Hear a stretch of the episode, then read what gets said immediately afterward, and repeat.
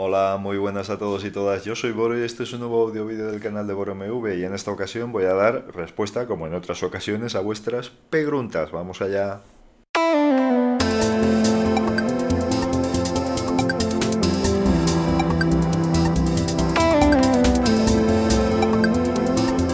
Bien, y le toca el turno a Khan, que es un amigo que creo que es la primera vez que escribe en el canal y que además tiene una peculiaridad muy atractiva para mí. Y os cuento.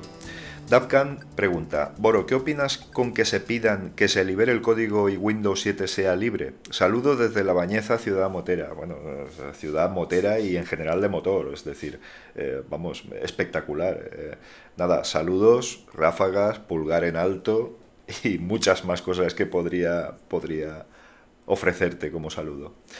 Bien, ¿qué opino? Eh, bueno, yo creo que esto es un farol de la FSF, de la Free Software Foundation, y ya que ha cesado el producto, yo, mi idea es la siguiente, es decir, ya han anunciado el cese de eh, actualizaciones para Windows 7 y desde la FSF han dicho, muy bien, oye, tanto que decís que sois, os queréis hermanar con el software libre, que Microsoft está aportando tanto al software libre, que tenéis el software libre mm, en, la, en vuestra mente muchas horas al día, ¿por qué no liberáis el código de Windows? De Windows 7. Sabiendo mm, que no se puede hacer. ¿Por qué no se puede hacer? Porque, hombre, eh, Windows 7 también tiene parte de sus componentes de Windows 10, o en el Windows actual. Al igual que, que tenía recogidos varias partes de otros anteriores operativos de Microsoft. Entonces eso no lo van a liberar nunca. Podrían hacer una liberación parcial, podrían a través de una licencia, de un tipo de licencias diferente, eh, abrirlo un poquito en determinadas cuestiones, pero vamos, no, no creo que Microsoft acceda. De hecho, ha habido un silencio mortuorio al respecto y no se han manifestado absolutamente para nada. ¿En qué nos beneficiaría? Yo creo que muy poco realmente muy poco. No creo que hoy por hoy GNU Linux tenga nada que envidiar a Windows, ni siquiera Windows 7 y ni siquiera Windows 10. Eh, tendría que ser algo completamente abierto y eso no va a suceder. Entonces, claro, hablaríamos de ciencia ficción. ¿Qué, qué tendríamos? ¿Fugas masivas de gente hacia Windows 7?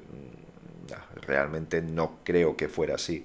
De no ser que se creara un sistema operativo de libre distribución, al igual de una, como si fuera una, una distro más de GNU Linux, por ahí a lo mejor sí que, bueno, pues gente que está utilizando Windows pirata y tal, pero yo me temo que muchas aplicaciones en el futuro no se podrían utilizar en esa versión de operativo, en fin, alguna cuestión legal, de restricciones legales habría que hicieran inviable su uso. Así que lo veo, bueno, como una troleada de la FSF, me resultó muy chocante y desde luego, no sé, pues ha dejado en evidencia a Microsoft. Yo sigo pensando, muchos amigos míos dentro del mundo de GNU Linux opinan que, que no, que no estoy en lo cierto, pero yo sigo opinando que la política de Windows de acceder a un determinado lugar abrazarlo y hermanarlo y después fagocitarlo y destruirlo, yo creo que es muy probable que se esté dando. Evidentemente, también hay que tener en cuestión, o sea, en la cabeza una cosa, y es que a Microsoft hoy por hoy le resulta más económico, eh, eh, puede destinar menos recursos al desarrollo si utiliza mm, cosas que ya están hechas. Y en eso Linux es mm, demoledor. Es decir, puede utilizarlo cualquiera y utilizarlo cualquiera en la mayoría de ocasiones para sus propósitos.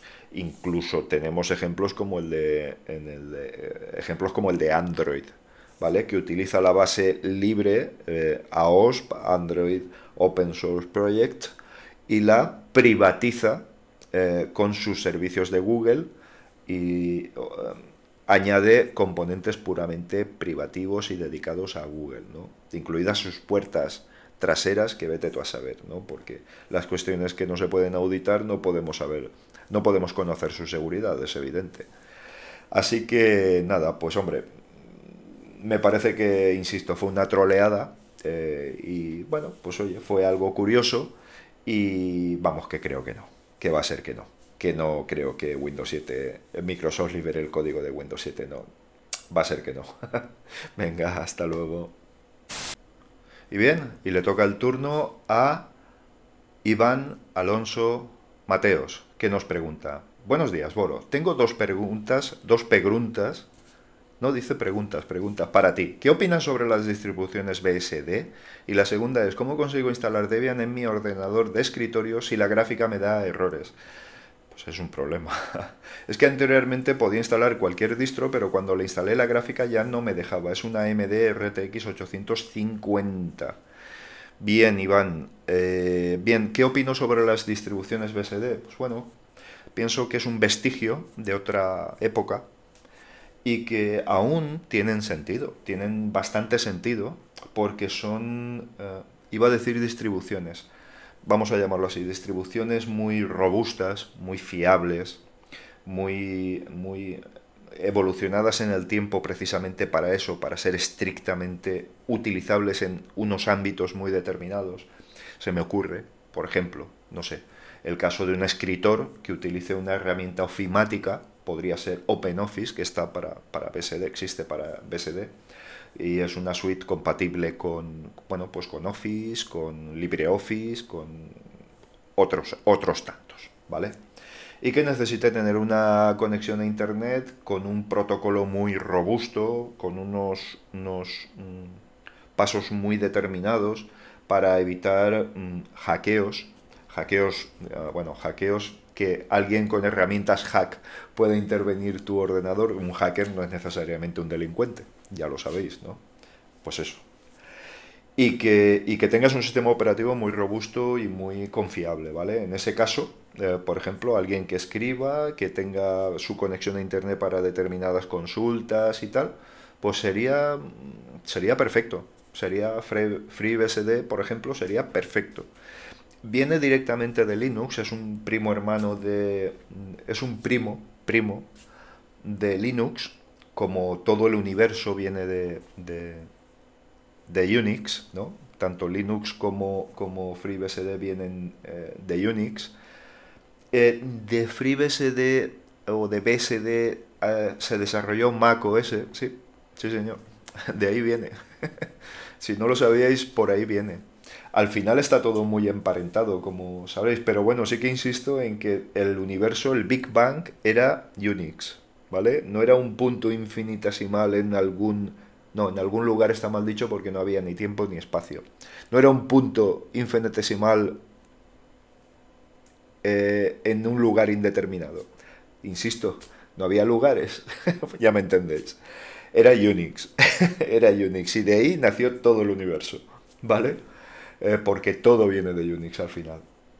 Entonces, eh, bueno, no sé si ahora tendría mucha razón de ser, independientemente de lo que te he comentado antes, pero sí que hay una cuestión que me, a mí me interesa mucho y me llamó mucho la atención, porque sí que es verdad que estuve trasteando con FreeBSD, y es que aparte de FreeBSD hay otras dos hermanas que están basadas primero en la robustez de, de conexión, eh, lo cual es especialmente importante para Internet e intranet.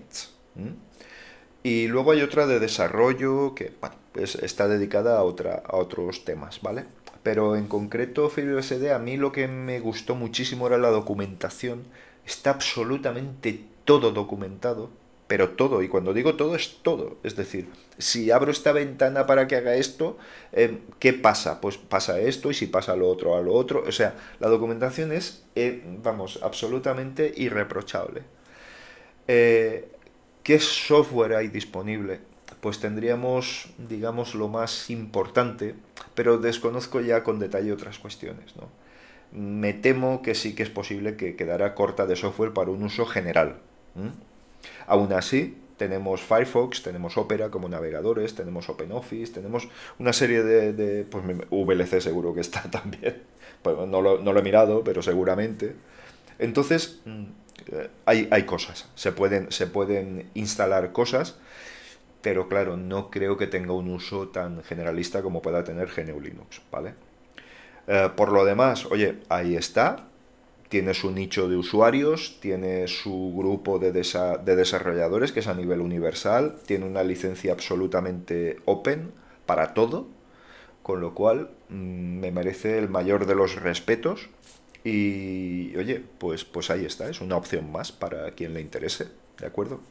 Bien, continuamos con lo de tu gráfica, ¿vale? Yo esta gráfica, al no tenerla físicamente, no podría decirte qué ocurre. Yo lo que probaría, primero es primero lo fácil, y es intentar buscar una distro que, que reconozca o que tenga más probabilidades de reconocerla. Yo, si insistes con Debian, lo que te diría es que utilizaras un Debian Testing con repositorios non-free. Eh, sí, te diría que fueras por ahí, ¿de acuerdo? Mm, te diría que fueras por ahí. Mira en AMD, en la web de AMD, si hay soporte para Linux, porque igual tienes un punto dev que lo hace todo muy fácil, ¿vale? Míralo, por favor. Y si no, probaría con las Ubuntu o un KDE Neon.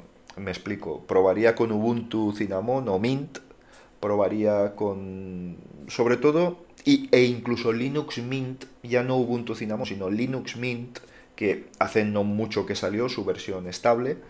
Y, y oye, es, es, una distro que tiene una gran compatibilidad con todo tipo de periféricos, ¿no? La han trabajado específicamente también para eso.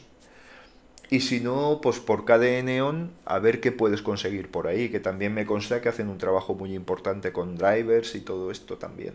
Entonces yo evitaría perder mucho tiempo, es decir, eh, prueba con estas tres opciones que te he dicho. Debian Testing Repositorios Non-Free. Podrías instalarle el paquete eh, Linux-firmware-non-free, eso a través de Synaptic lo puedes conseguir, pero claro, tienes el problema de que mm, no te va a arrancar el entorno gráfico y si no sabes moverte por la línea de comandos mm, vas a tener un problema, ¿no? Entonces, si es Debian, testing con repos non-free, ¿de acuerdo? Y si es eh, otro tipo de distros, prueba con Linux Mint y con em, KDE Neon, ¿de acuerdo? Eso es lo que se me ocurre contestarte. Yo creo que de una de estas maneras tendrías que tener opción. Pero también busca en AMD, por favor. Busca en AMD. seguramente debería haber algo. Eh, en los comentarios, si quieres, vamos comentando.